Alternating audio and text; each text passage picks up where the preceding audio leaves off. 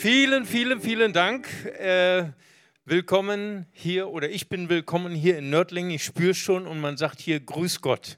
Ne, das ist äh, Grüß Gott. Bei uns sagt man einfach nur äh, Hallo. ja, ich komme aus der schönen Stadt Bonn.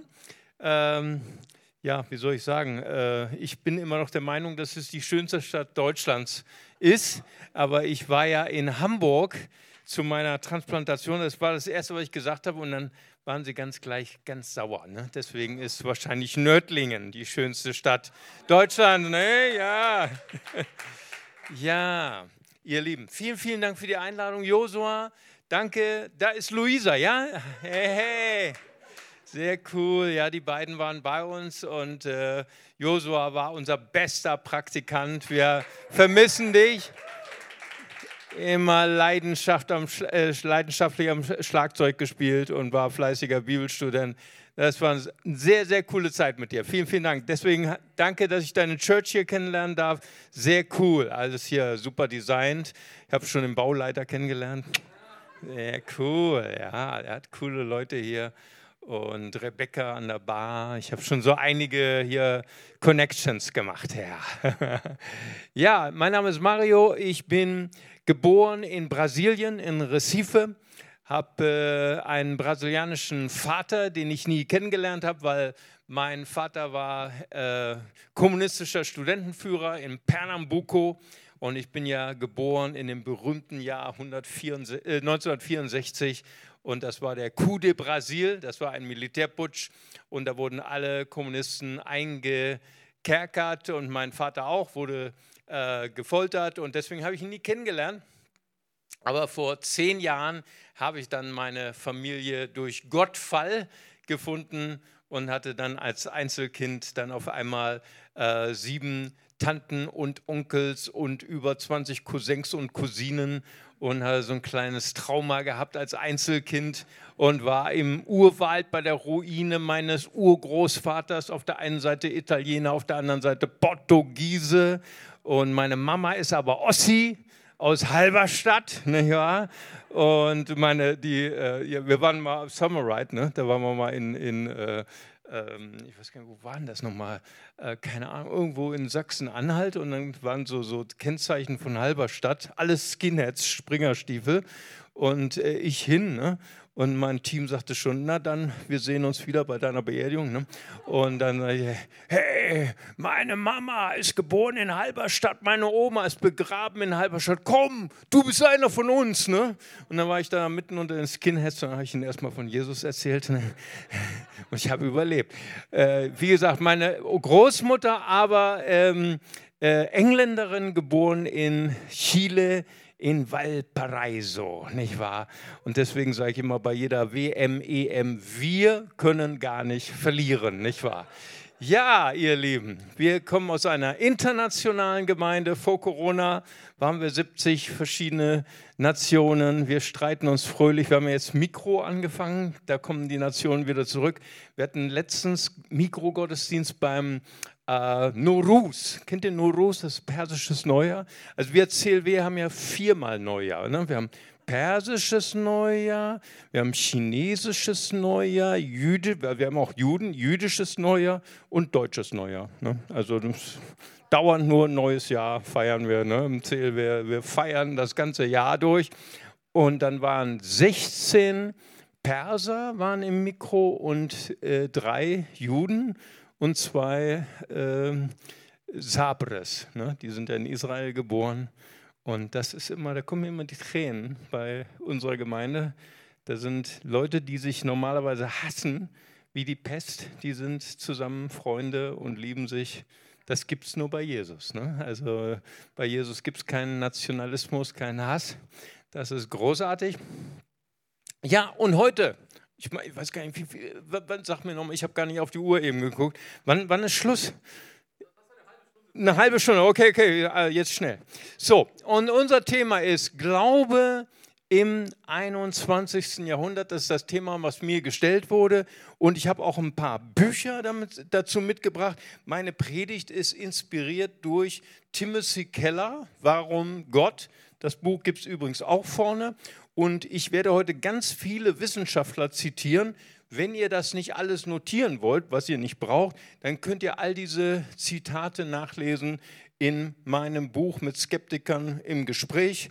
Habe ich in meiner Krebstherapie in Hamburg-Eppendorf in der äh, Quarantäne, aber das war nicht so wie bei euch hier Chips und Fernsehen Quarantäne, ne, sondern das war so richtige Quarantäne.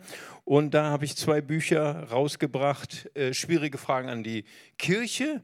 Das sind so diese Fragen, ähm, die wir jetzt gerade stellen. Kann ich überhaupt noch in einer modernen, postmodernen Gesellschaft an Gott glauben?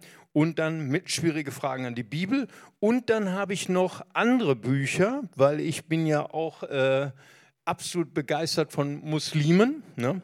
Viele Deutsche sagen ja, die Islamisierung Deutschlands, die Deutschland geht unter, ne? der Islam hat gewonnen. Und ich bin der Meinung, Jesus liebt Muslime. Ist das nicht fantastisch? Das ist ja großartig. Ne? Und deswegen habe ich ein Buch geschrieben mit Muslimen im Gespräch, wie man aus dem Koran äh, Muslimen Jesus nahebringen kann. Ich glaube, ich bin der bestgehasste Missionar unter meinen Kollegen, ne, weil die sagen immer, nee, du bist zu nett zu Muslimen.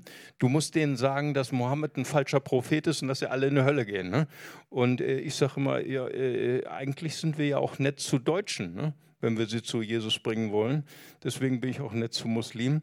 Und ich tauche ein wie Paulus auf dem Areopag, tauche ich ein in ihre Kultur und zitiere dann äh, die Bibel, nicht die Bibel, nämlich den Koran, die Bibel ist ja für sie gefälscht, und sage dann, äh, nicht Jesus ist Gott, das sage ich nicht, sondern ich sage Surat Maryam, Ayat 34, Selika Isa ibn Maryam Kaul al-Haq, Taruna, dies ist der Sohn Mariams, er ist das Wort der Wahrheit, woran sie zweifeln. Ne? Das heißt, der Koran sagt, Jesus, er ist das Wort der Wahrheit. Für Muslime ist der Koran nicht nur Papier, sondern ewig bei Allah. Für uns als Christen übrigens auch. Johannes 1, Vers 1, im Anfang war das Wort, das Wort, Wort war bei Gott, Gott war das Wort und Vers 14, und das Wort wurde Fleisch, Jesus wurde Fleisch. Er ist das ewige Wort bei Gott. Wenn Bibel und Koran sagt, dass Jesus ewig ist, das ewige Wort, ich kenne nur einen, der ewig ist. Das bin nicht ich, das bist nicht du, das ist Gott allein. So, dazu, falls du das alles mal nachlesen möchtest, meine Bücher, meine Medien sind draußen. Heute möchte ich mit euch sprechen über das Thema Glaube und Wissenschaft. Ist es ein Konflikt? Ist es ein Widerspruch oder sind Glaube und Wissenschaft eine Synthese? Sind Glaube und Wissenschaft miteinander zu vereinen? Und ich möchte gerne heute mit euch über dieses Thema sprechen, weil in manchen Kirchen ist das manchmal so, da ist so eine gewisse, wie soll man sagen, so eine Wissenschaftsskepsis oder so eine Wissenschaftsfeindlichkeit und muss das sein? Und darüber möchte ich mit euch gern sprechen. Und zwar möchte ich gerne eigentlich beginnen mit der Bibel. Ich habe eine sehr schöne, interessante Geschichte herausgesucht aus dem Josua. Das ist aus der jüdischen Bibel, Josua Kapitel 9, Vers 14. Der Hintergrund kennt ihr. Josua, er war der Nachfolger von Mose. Er hat das verheißene Land erobert. Und sie sind gerade nach ihrem größten Sieg ne, über Jericho, sind sie wieder dabei, das Land einzunehmen. Und sie sind umgeben von Tausenden von Feinden, die nur ein Ziel haben. Sie wollen den Kopf von Josua und von seinen Freunden. Ne? Und das war eine hoch angespannte, eine hochstressige Situation, in der Josua war. Er war sicher gefordert bis in seine Zehenspitzen. Und da äh, heißt es hier in Josua 9, Vers 14, die führenden Männer Israels untersuchten das vertrocknete Brot, aber sie fragten nicht den Herrn um Rat. Manche Bibelkenner unter uns wissen genau, was das für eine Geschichte ist. Das ist nämlich so eine Art Spionage-Story. so wie den alten Film hier äh, äh, Spione aus der DDR, BRD, die miteinander sich gegenseitig austricksen, gegenseitig betrügen, mit angeklebten Schnurrbärten, gefärbten Haaren und so weiter. Das waren nämlich die Gibioniter. Die wohnten nur ein paar Kilometer weiter. Das waren ihre Feinde. Aber die hatten einen Trick. Die haben sich dann auch verkleidet wie unsere DDR-Spione oder BRD-Spione und haben sich verkleidet mit alten, abgerissenen Klamotten vom Deutschen Roten Kreuz ne, und vergammelten Schuhen und vertrocknetem Brot. Das haben sie irgendwie von, von, vom, vom Mülleimer noch geholt und, und leeren Wasserbehältern. Und dann kamen sie so schleichend und haben sich so verstellt und haben gesagt, Josua, wir sind ja gar nicht deine Feinde, wir sind deine Freunde. Und Josua war so ein bisschen überfordert mit der Situation und er hat so seine weisen Leute, seinen Geheimdienst, ne, heute würde man wahrscheinlich sagen Mossad, geholt und hat gesagt, untersuch das mal für mich. Und da steht deswegen dieser Vers, sie untersuchten das vertrocknete Brot und schlossen daraus ihre Schlüsse. Sie wollten ja wissen, haben die uns betrogen? Ist es Lüge oder Wahrheit? Und dieses äh, hebräische Wort heißt, war Yikhu. Sie untersuchten das Brot. Aber sie hatten etwas vergessen. Den Mund des Herrn oder den Ratschlag des Herrn, den holten sie nicht ein. So, und das ist eine super schöne Beschreibung, was die für ein Problem hatten, was unsere moderne, postmoderne Gesellschaft für eine Herausforderung hat. Wir versuchen herauszufinden, was ist Wahrheit, was ist Lüge. Und ich glaube, wir leben gerade jetzt auch in dieser aufgeregten, hysterischen Zeit ich, ich weiß nicht, wie es euch geht, aber die Christen sind alle durchgedreht, oder? Findet ihr nicht auch? Die sind alle nervös. Ne? Die sind alle, ich habe noch nie Christen so miteinander streiten sehen wie jetzt in dieser Pandemie. Ne? Also über Masken, über Impfen, egal was, da wird sich so gestritten und jeder sagt, ich habe die Wahrheit, oder? Ich habe recht. Dieses entweder oder. Ne? Entweder ich bin richtig, du bist falsch. Und hier ist so eine interessante Geschichte. Sie haben nur das Materielle befragt, aber das Spirituelle nicht. Und so eine korrespondierende Stelle dazu ist eine andere Geschichte, auch aus der jüdischen Bibel von David. Da heißt es hier im 2. Samuel 5, Vers 23, David auch in einer ähnlichen Situation, in einer Konfrontation mit seinen militärischen Feinden. Die Philister wollten ihn besiegen und er hatte schon eine Schlacht hinter sich. Und dann heißt es hier wieder, wieder bat David den Herrn um Weisung. Ich finde das sehr erstaunlich. David war ja nicht ein Nobody. David war ein Meister der Kriegsführung. Ne, schon als Teenager, als er Goliath besiegt hat, der war ja nicht, das war ja nicht ein Glücksfall, oder? Er war ja nicht ein Glückstreffer. Der hatte ja schon vorher den Löwen und den Bären erlegt. Der war ein Profi seines Fachs. Das war ein Kriegsmann von Kindesbeinen. Und jetzt war Goliath ja schon ein paar Leichen her. Der, der war ein Meister der Kriegsführung. Aber David so ganz anders als Josua, er befragte den Herrn. Und David steht für mich so ganz im Gegensatz zu Josua. Josua ist dieses Entweder-Oder. Wir befragen jetzt die Materie, wir befragen dieses vertrocknete Brot, aber wir werden getäuscht, weil wir diese spirituelle Dimension vergessen haben. Und David lebte in beiden. Er war ein Mann mit einer scharfen Ratio, ein Profi seines Faches, aber er machte sich abhängig und sagte, ich brauche den Rat des Herrn. Ich lebe in meiner Spiritualität. Ich bin sowohl zu Hause in ähm, der materiellen Welt, in der Untersuchung, in, in dem professionellen Wesen dieser Welt, dieser Umwelt, aber ich bin auch zu Hause in einer anderen Dimension, nämlich in der Spiritualität. Und hier steht das Wort wieder. Er war nicht nur erfahren, er war nicht nur ein Profi seines Faches, er hatte schon einmal die Philister besiegt und Gott hat ihm eine ganz spezielle Strategie gegeben. Greif sie von vorne an frontal und er hätte ja auch sagen können, hey, never change a winning team. Ich habe eine Strategie und bei der bleibe ich. Ne? immer wenn was klappt, dabei bleiben wir. Aber David so ganz anders. Er verließ sich nicht auf seine Erfahrung. Er verließ sich nicht auf seine Professionalität. Hier steht das Wort wieder. Bei jeder Entscheidung fragte er den Herrn.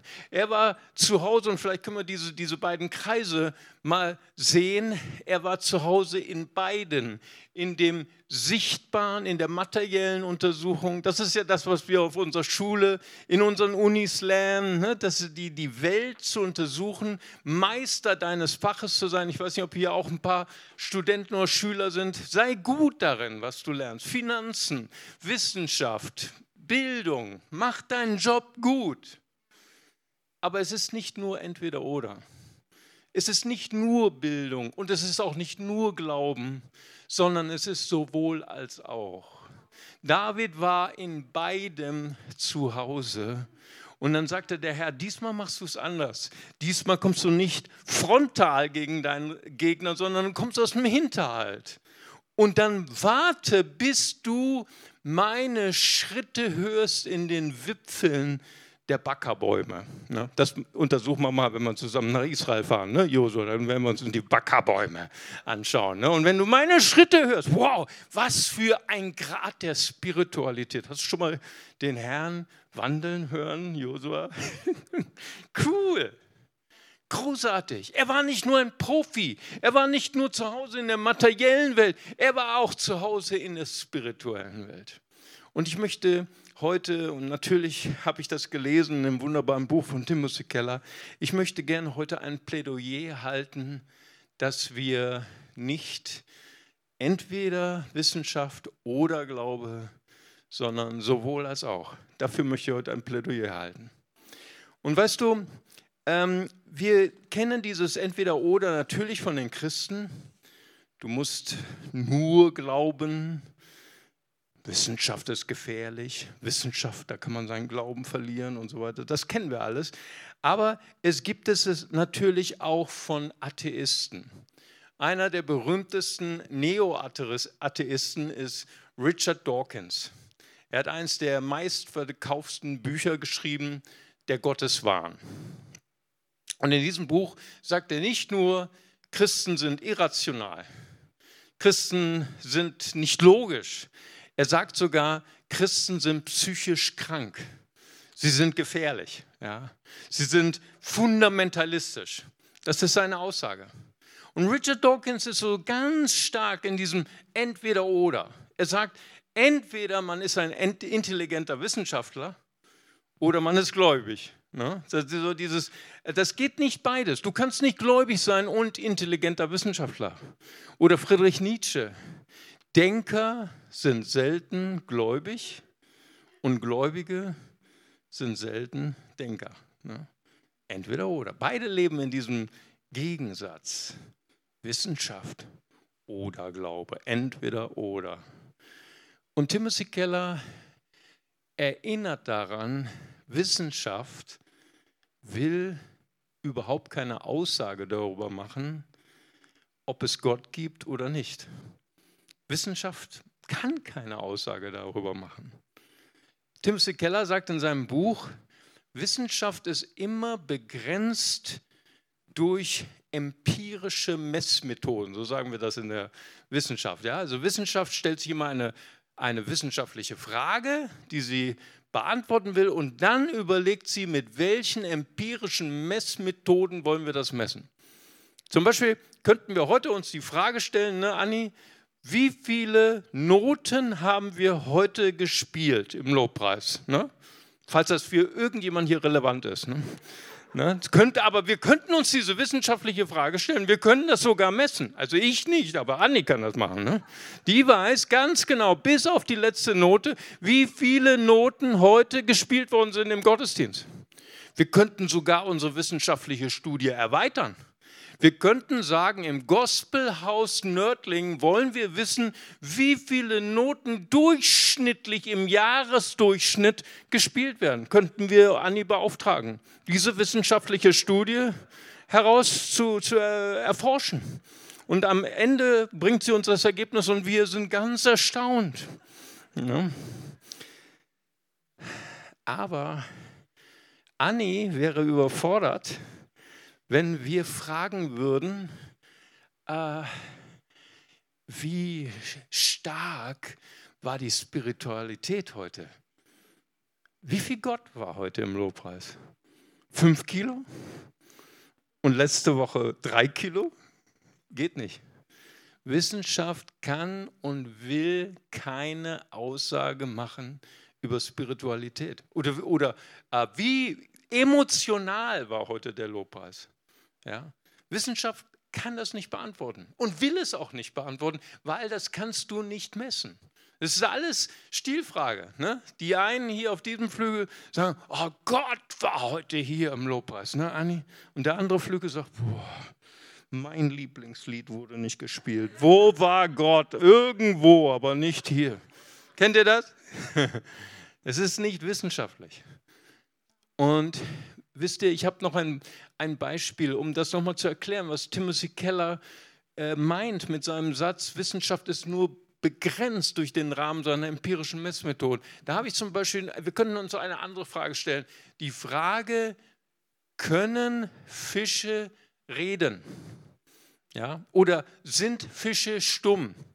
Wenn du zum Beispiel zu mir zum Teich, was überhaupt mal da in unserem amerikanischen Park, da in Bad Godesberg, wenn du da zu einem Fischteich, du hast das Beste verpasst von Bad Godesberg. Und wenn du da zum äh, äh, Fischteich äh, gehst und du äh, stellst dir die Frage, sind Fische stumm oder machen sie Geräusche? Dann kannst du dann den ganzen Sommer morgens und abends an den Teich gehen. Bei uns, das ist um die Ecke, und dann kannst du als empirische Messmethode die äh, äh, Fähigkeit deines Hörens nehmen und dann wirst du nichts hören außer einem Blub. Ja. Fische sind stumm, haben wir bewiesen. Die Godesberger haben das bewiesen. Fische sind stumm. Und dann kriegen wir ein E-Mail oder ein SMS von der kalifornischen pazifischen Küste, von den Hausbootbesitzern. Die, die wohnen nämlich direkt auf dem Pazifik. Und die sagen, ihr lieben Godesberger, ist ja sehr schön, was ihr da für eine wissenschaftliche Studie gemacht habt. Aber kommt mal zu uns nach Kalifornien an die pazifische Küste und zwar im Frühling, wenn die Trompetenfische sich paaren. Weißt du, wie die sich paaren? Die mit ihren, ähm, äh, äh, na, mit ihrer Haut, wie nennt man das nochmal beim Fisch? Äh, Schuppen, die machen einen Krach, wir kriegen keinen Schlaf. Fische sind laut, Fische sind nicht stumm und schon ist die Theorie gekippt. Oder was habe ich noch für ein Beispiel? Der Elefant. Wir können uns mal fragen, können Elefanten kommunizieren? Und ich meine nicht so wie du, wenn du als Kind oder mit deinen Kindern in, habt ihr in Nördlingen Zoo? Aber Köln, in Köln ist ein Zoo. Wenn du zum Kölner Zoo ne, einmal Trompete, ich habe mal einen Elefanten Trompeten hören. Ja, nee, das meine ich nicht. Kommunizieren, verstehst du? Wie geht's dir? Ja. Können Elefanten das machen? Nein. Ja, da sind Wissenschaftler unter uns. Ja. Weißt du, Elefanten haben nämlich eine Form der Kommunikation, die nicht hörbar ist für das menschliche Ohr. Ja, wenn du nämlich sagst, ich mache eine wissenschaftliche Studie und meine empirischen Messmethoden sind die Fähigkeit meines Ohrs, musst du wissen, jedes durchschnittliche menschliche Ohr hat eine Hörfähigkeit zwischen 18 Hertz und 18.000 Hertz. Aber Elefanten haben die Fähigkeit von Infraschall. Infraschall ist so niederschwellig vom Herz, dass du das nicht hören kannst. Die machen das so, die, die setzen ihren Rüssel auf die Erde und dann in ihrem Lunge äh, in, produzieren sie Infraschall. Das ist so eine, eine, eine Schwingung, die wird durch den Boden weitergetragen, 50 Kilometer. Weißt du wofür? Die Liebe. Die suchen ein Weibchen. Die wollen Nachkommenschaft. Soll bei Menschen auch geben. Und dann machen sie ein Date mit ihrem Weibchen, im, im, im, im, wie soll man sagen, einem zukünftigen Weibchen und verabreden sich per Infraschall. Wusstest du, dass Elefanten kein iPhone brauchen und kein WLAN? Das ist alles e egal. Elefanten haben Infraschall. Und wusstest du, dass die Weibchen sogar antworten? Und die, die Männchen können das fühlen über die Zehen ihrer Elefantenfüße. Wow. Jetzt wirst du neidisch, ne? Das kannst du nicht, ne? Ja, wussten wir nicht jahrhundertelang. Jahrhundertelang dachte der Mensch, Elefanten können nicht kommunizieren. Erst als wir äh, ähm, äh, sensible äh, Geräte entwickelt haben, um Infraschall zu spüren, wissen wir das. Und deswegen sagt Timothy Keller, Wissenschaft kann keine Aussagen machen darüber, ob es Gott gibt oder nicht, weil wir haben nicht die empirischen Messmethoden. Wir haben nicht die Geräte dafür, um Gott zu messen. Ja? Alvin Platinja ist ein Philosoph und er sagt, Wissenschaftler, die behaupten, es gibt keinen Gott, sind so vergleichbar mit alkoholisierten Autofahrern, die ihren Autoschlüssel verloren haben und sie suchen ihn, vielleicht können wir mal die, mit der Straßenlaterne das sehen, und sie suchen den Schlüssel unter dem Licht der Straßenlaterne. Also sie können ihn nicht finden. Und sie sagen, mein Autoschlüssel ist weg. Aber der ist nicht weg. Der liegt im Dunkeln. Ja. Und so, sagt Alvin Platinger, sind Wissenschaftler, die sagen, Gott ist weg. Gott ist tot. Gott, es gibt keinen Gott, weil sie keine Aussagen machen können darüber. Und Timothy Keller, er plädiert für ein, eine andere Beziehung zwischen Wissenschaft und Glaube. Ian Barber beschreibt in seinem Buch die vielfältige äh, Beziehung zwischen Wissenschaft und Glaube. Er sagt, da ist einmal, die eine Beziehung ist Konflikt. Das sind die ganzen Leute von Richard Dawkins, Friedrich Nietzsche. Entweder Glaube oder Wissenschaft. Beides zusammen geht nicht. Konflikt. Und dann sind die anderen, die sagen Unabhängigkeit.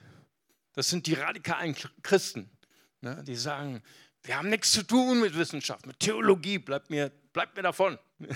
so ungeistlich.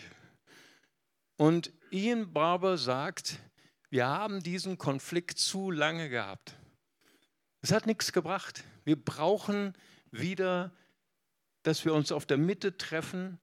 Wissenschaft und Glaube müssen wieder in einen Dialog kommen, müssen in, eine, in einen Austausch kommen, denn wir beide haben uns etwas zu geben.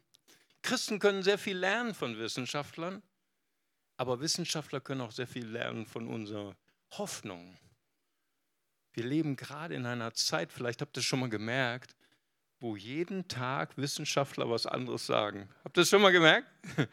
Leute sind total voller Angst, weil Wissenschaft nicht mehr die Fragen der heutigen Zeit, der Pandemie beantworten können.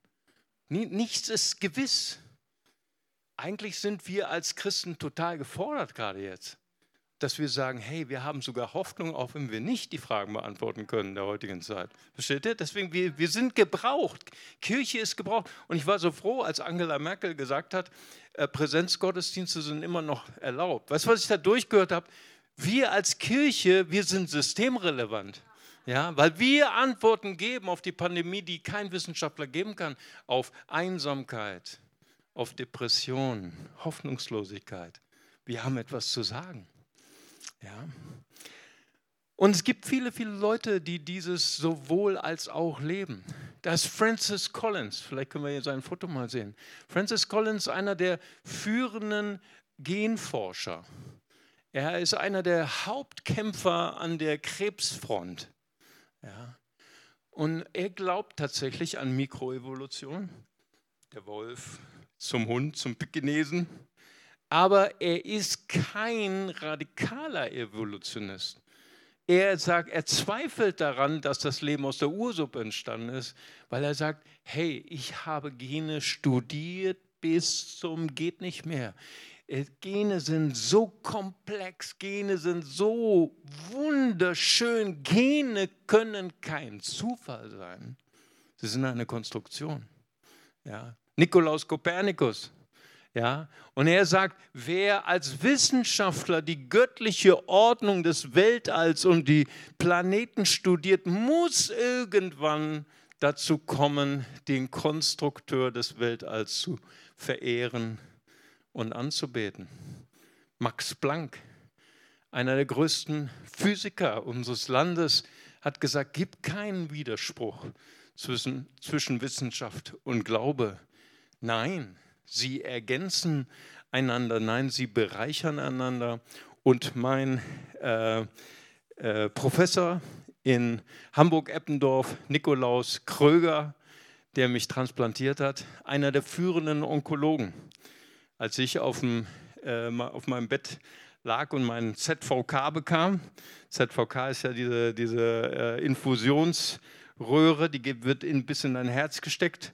Und auf einmal stand Professor Nikolaus Krüger neben meinem Bett, der führende Onkologe von ganz Europa. Ich sage, Herr Professor, ich wäre gern vor Ihnen aufgestanden, aber ich kann gerade nicht. Ne? Und er sagte, wie geht's Ihnen? Ja, sehr gut. Ich bin in besten Händen der beste Professor Europas. Hat er dann so gelächelt und seine Hand auf meine Schulter gelegt. Der Welt. Ich sage, Herr Professor, gutes Selbstbewusstsein ist sehr gut. Ne, er nimmt dein Knochenmark, fliegt das nach Amerika, da wird es genetisch verändert, fliegt es wieder zurück, baut es dir wieder ein und bist du geheilt. Weißt du, was er gesagt hat bei meinem Aufnahmetermin? Als ich gesagt habe, Herr Professor, ich war jetzt bei vier anderen Professoren, ich habe mich entschieden, ich werde mein Leben in Ihre Hand legen. Da sagt er, Herr Warnschaffer, der lächelt immer, der ist immer gut gelaunt. Herr Warnschaffer, man legt sein Leben nicht in die Hand von Menschen man legt sein Leben in die Hand Gottes. Der wusste nicht, dass ich Pastor bin. Ne? Weißt du, was er gesagt hat? Ich habe eine super scharfe Ratio, bin einer der besten Wissenschaftler. Aber letztendlich heilen kann nur Gott. Wow. Wäre das nicht toll? Wäre es nicht toll, wenn wir solche Frauen und Männer, ich weiß nicht, ob du Schülerin bist oder Student, wäre es nicht toll, wenn wir solche Frauen und Männer in unserer Kirche hätten, die sowohl als auch leben. Weißt du, Dietrich Bonhoeffer hat davon geträumt. Er hat von einer Kirche der Zukunft geträumt, die intelligente Menschen der Moderne, der Postmoderne als Mündige behandeln. Nicht als Dumme, nicht als Untergeordnete, sondern als Mündige. Aber er träumte von einer Kirche, die moderne Menschen dazu befähigt, den unsichtbaren Gott, den jenseitigen Gott im Diesseits zu erfahren. 24-7 Hours und sieben Tage die Woche. Gottes Wunder im Alltag. Nicht nur in der Kirche, sondern im Alltag zu erleben.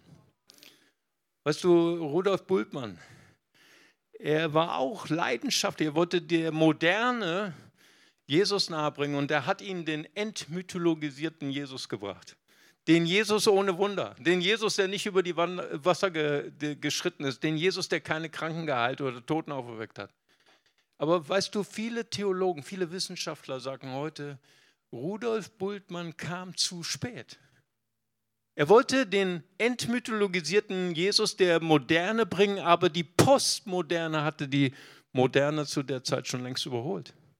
Die Postmoderne zweifelt an der Wissenschaftsgläubigkeit unserer Westen, westlichen Welt. Spätestens nach Hiroshima, spätestens nach Nagasaki. Die katastrophalen Ergebnisse der Physik. Und sie haben gesagt, wir brauchen wieder Wissenschaft, die verbunden ist mit Ethik, mit Werten. Die kann Wissenschaft uns nicht geben. Aber die kann Jesus, die kann die Kirche wiedergeben. Ja. Und deswegen brauchen wir wieder eine Kirche nicht des Entweder-Oders, sondern wir müssen Kirche sein auch für die Postmodernen, die an der Wissenschaftsgläubigkeit, an der Fortschrittsgläubigkeit zweifeln, aber die suchen sie nicht mehr in einer Kirche, wo keine Wunder mehr geschehen. Postmoderne gehen nicht mehr in die Kirche. Sie gehen in irgendwelche östlichen Kulte. Wäre es nicht toll, wenn wir eine Kirche wären, wo Menschen Spiritualität wieder erleben? Menschen wie Daniel.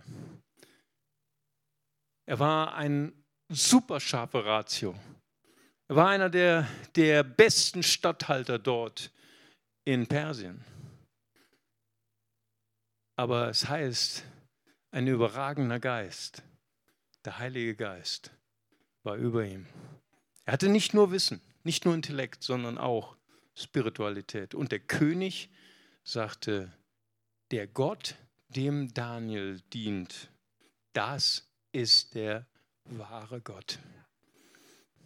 Weißt du, Jesus äh, sagt zu Nikodemus in Johannes 3, Vers 3. Nikodemus war auch so ein Brain, weißt du? Großartiger Theologe, kannte den Tanach auswendig, kannte jede, jeden jüdischen Wissenschaftler.